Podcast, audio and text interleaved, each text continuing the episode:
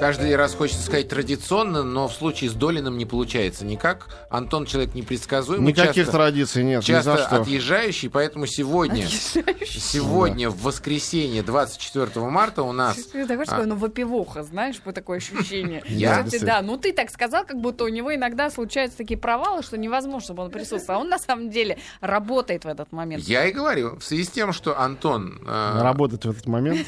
Не работает в этот момент. Антон пришел к. Посмотреть. Так. Короче, Антон Долин с новинками кино, пожалуйста. Здравствуйте, Антон. ребята. Ну, у нас сразу здравствуйте. скажу, что премьеры завтра, не сегодня. Да, завтрашнего дня, но некоторые фильмы э, по теперешнему новому, новому, не новому принципу, они выходят уже вечером в среду, на самом деле. То есть начинают показывать с 7 с 8 вечера в большинстве кинотеатров, так что будем считать, что что-то из этого с сегодняшнего дня. Сегодня дикое количество фильмов, э, штук 12 новых фильмов, невозможно их все даже э, а, назвать, перечислить. И среди них нет ни одного шедеврального, но есть несколько очень симпатичных, просто очень.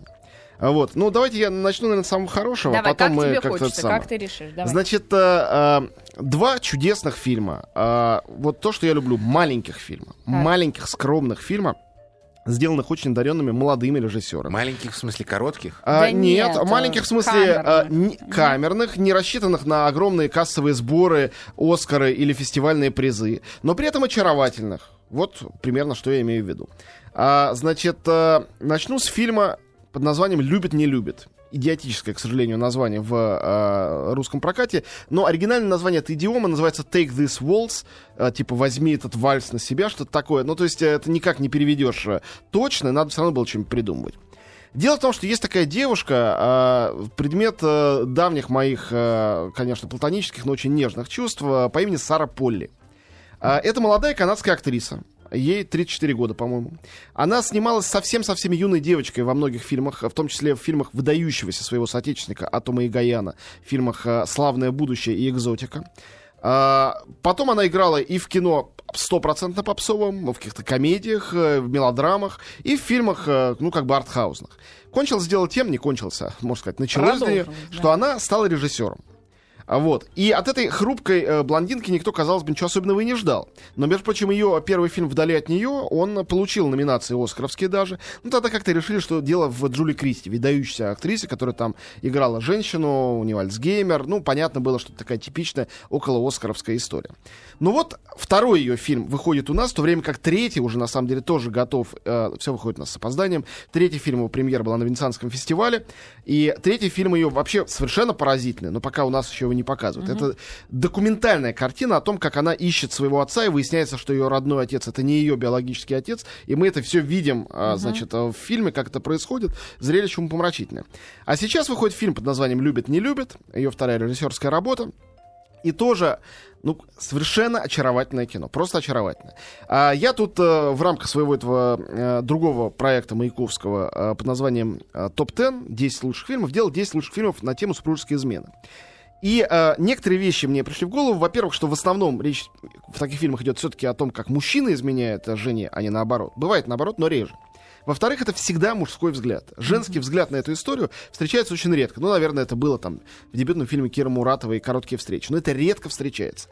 И вот в фильме «Любит, не любит» именно такой взгляд. Не только потому, что режиссер и она же сценарист женщина, но и потому, что девушка главная героиня, и как бы ее глазами мы видим всю эту историю. Играет ее, кстати говоря, Мишель Уильямс, потому что она очень хорошая актриса, я долгое время сомневался, но вот этот фильм не дает возможности усомниться. Итак, а, девушка, молодая, красивая, замужем, счастлива замужем, а, встречается в самолете случайно с парнем, который ей нравится. Ну вот незадача. Ну, вроде бы пофлиртовали, разъехались, но выясняется, что этот парень живет а, на ее улице через дорогу. Он живет в доме напротив. И а, от этого искушения с этим парнем как-то познакомиться поближе и так далее, практически невозможно никак спастись, потому что вот он, постоянно, каждый день. А, но проблема в чем? В отличие от практически всех фильмов об Адюльтере, ее муж это не какой-нибудь противный толстяк, пьющий пиво и смотрящий футбол по телевизору. Он ее обожает, и она его любит, и у них все хорошо. Они молодые, красивые, счастливая пара, у которых только начинается их семейная жизнь, я чтобы сейчас детей заводить, и все, все у них впереди. То есть а, тут эта супружеская измена показана не как абсолютно иррациональная вещь. И это действительно такая маленькая, меланхолическая, очень забавная а, хирургия, микрохирургия Соблазн. чувств. А, ужасно симпатично, ненавязчиво, без малейшего пафоса сделано. Вообще, поскольку роль ее мужа играет Сет Роген, то э, первое, что приходит в голову, что это комедия а-ля Джада Пата. В духе там немножко беременна, 40-летний девственник, интонация как бы похожая. Но только вот слегка раздражающего намерения в каждом кадре как-то все-таки развеселить, пусть даже совершенно естественными поступками естественных людей, здесь нету. Здесь есть мелодраматическая меланхолия, а рядом с этим есть забавные естественные моменты. Тут есть несколько сцен совершенно не каких-то эротически провокационных с обнажением, которые моментально выводят это за э, рамки, ну, как сказать, романтической. обычного ро- ромкома для детей там до 16 и младше. То есть это вполне взрослая картина, хотя о молодых людях.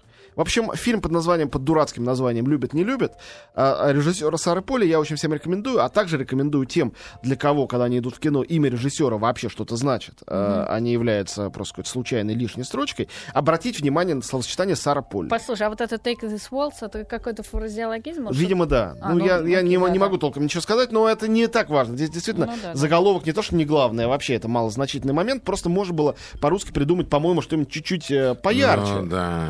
Да, вот и все. Рома- ромашка какая-то получается. Вот, немножко, немножко да. Но в остальном э, ужасно приятный момент, когда молодая симпатичная актриса вдруг оказывается серьезным глубоким режиссером. Э, я даже пытался вспомнить, когда такое еще бывало, и что-то не вспомнил. Когда молодая легкомысленная симпатичная девушка, актриса, оказывается еще и серьезной глубокой актрисой, такое бывает, какой-то внутренний рост. Но здесь, э, ну, режиссура все-таки, и не только режиссура, тут сценарий оригинальный. То есть это полностью ее э, произведение. Вот. э, Сара Поли молодец. Э, И ужасно приятно, что вот такая Сара Поли есть. Второй человек э, на этой неделе, который тоже молодец. Его зовут э, Джонатан Ливайн. Он снимал предыдущие какие-то фильмы. По-моему, ему принадлежал фильм, который я к своему стыду не смотрел. Он, по-моему, у нас не выходил в прокат. А в Америке имел огромный успех, кстати говоря. Какой? А, у нас он назывался, по-моему, 50 на 50, когда его на видео выпустили. Это фильм, комедия была, э, довольно, как говорили, смешная, о человеке бо- больном раком.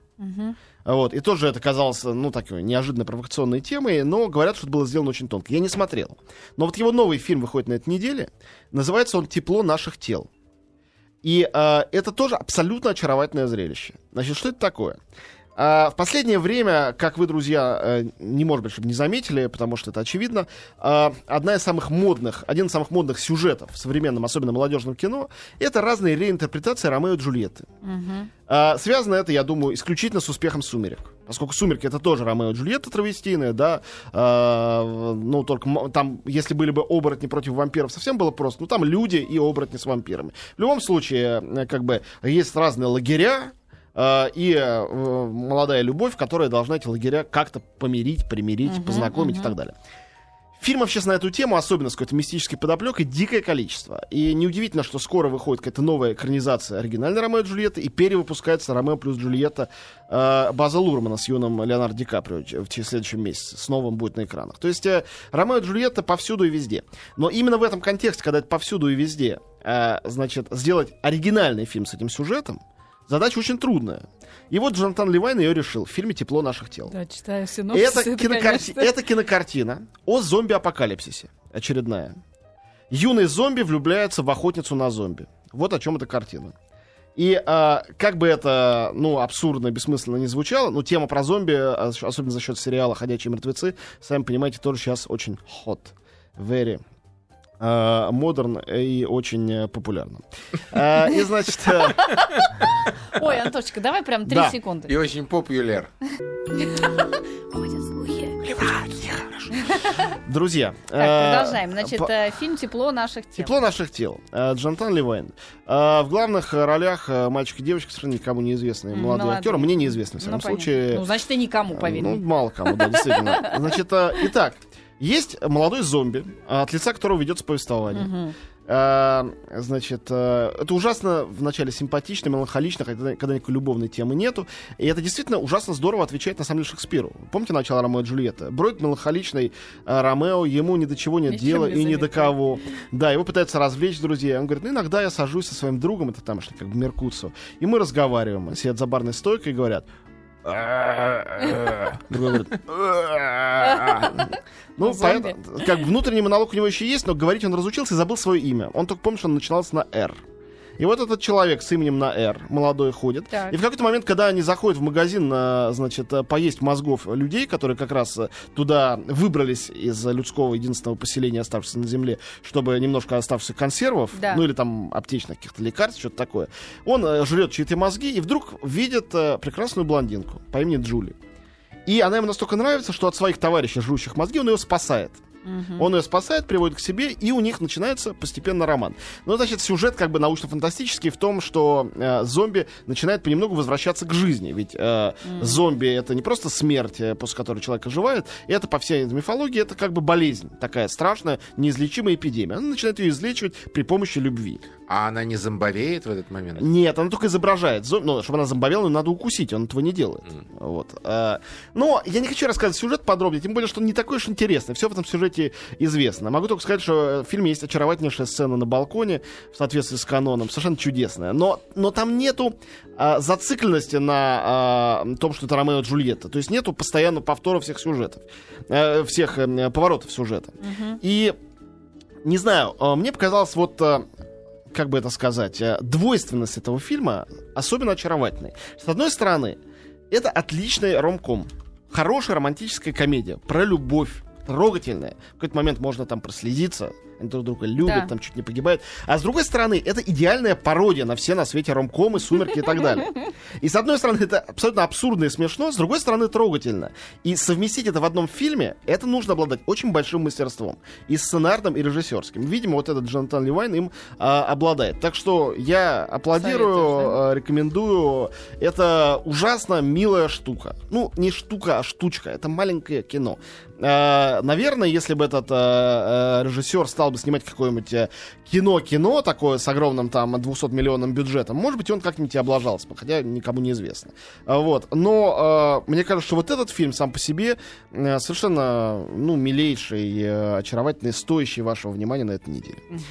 Вот, и теперь я, с вашего позволения, пробегусь достаточно поверхностно и быстро по другим фильмам, которые на этой Давай. неделе выходят, потому что подробнее о них говорить, по-моему, большого смысла нет. Значит, э, э, два есть фильма про стариков. Один «Реальные парни». Это картина, которая очень сейчас как бы раскручивается, рекламируется, некого Фишера Стивенса. Фильм э, о трех стариках, бывших гангстерах. Один из них после 28-летней отсидки выходит из тюрьмы, другой его встречает, третий давно уже в доме престарелых. Вот они встречаются, проводят сутки после того, как э, вот тот вот, э, кто сидел, выходит из тюрьмы. Ну, там есть несколько под- каких-то подземных течений в этом сюжете, которые я не буду раскрывать. Если подъете на фильм, Кто получите там? удовольствие. Да, ну, вот суть, естественно, в том, кто играет. Играет там, значит, Аль Пачино, играет там э, Кристофер Уокен и Алан Аркин. Прекрасные три актера. пожалуйста. Казалось бы. Ну, не казалось бы, а вот тут и оно. А, когда играют такие три актера, играют трех стариков, которые решили тряхнуть стариной, ну, что к этому добавить? Я вспоминаю, как фильм «Восемь женщин» э, Франсуа Озона был в конкурсе Берлинского фестиваля и получил приз за лучший женский ансамбль. Но чтобы дать такой приз такому фильму, не надо смотреть этот фильм. Чтобы понять, что Ну э, да. как бы это слишком ожидаемо, предсказуемо, все понятно. Там стопроцентно э, клишированный сценарий. В нем все угадываемо. Что будет дальше, как они будут разговаривать с какой интонацией. Ну, конечно, это большие актеры. Американские рецензенты то ли жалея актеров, то ли искренне пишут, что есть артисты, которые способны любой сюжет поднять на уровень. Ну, конечно, мы смотрим глаза Аль Пачино, слушаем его хрипловатый голос и думаем, это же Аль Пачино, так круто. Там есть один момент, который мне очень понравился. Вот одна сцена, я ее прям расскажу. А, Там э, герой Аль Пачино, не знавший секс на протяжении почти 30 лет, э, э, значит, э, хочет пойти в э, бордель, приходит, у него ничего не получается. Разумеется, он уже пожилой, столько лет прошло. И его друг его отводит в аптеку, он выпивает Виагры. Но поскольку он столько лет сидел, не знает, что такое Виагра, он выпивает, выпивает таблеток 10. И да-да-да, дальше там много всего происходит, но он остается в живых. В общем, а, а, но поначалу ему очень хорошо, его прет, он идет, значит, а, в а, бордель, удовлетворяет там а, белорусскую проститутку много раз подряд, чувствует себя, значит, героем, идет в бар, вот, э, ему все хочется и хочется, видит каких-то молодых девушек. Он к ним подкатывает, э, но они приличные вполне девушки. Они ему в лицо плещут э, каким-то своим коктейлем, мартини, говорят, пошел вон старик. И тогда он возвращается и обращается к ним с, дли- с длинной церемонной речью, напоминающей, наверное, уже там фильм примерно «Запах женщины». Э, вот, э, и одну из них приглашает на танец, говорит, просто танец. И он начинает с ней танцевать, и мы видим, что это вот молодая девица, ну, какая-то актриса, статистка. Она абсолютно в его объятиях, танцуя медленный танец, просто вот плывет вся. И а, этот момент абсолютной подлинности, потому что, видимо, актриса действительно плывет, а, танцуя с Аль Пачино и глядя на него. Но это выглядит настолько естественно и, а, ну, абсолютно не надуманно. Вот эта маленькая сцена с танцем. Что это действительно трогательно. И, собственно говоря, это все, что про, про этот фильм можно сказать хорошего. Все остальное там стопроцентно угадываемо, предсказуемо. Всегда приятно посмотреть на, На плывущую женщину. Ну да. да. Ну ладно, хватит. Вот. И еще один фильм про дом престарелых и болезнь Аль- Альцгеймера, гораздо более симпатичный. Это испанская полнометражная анимация. Называется «Морщинки». Про трех стариков из дома престарелых, их дружбу.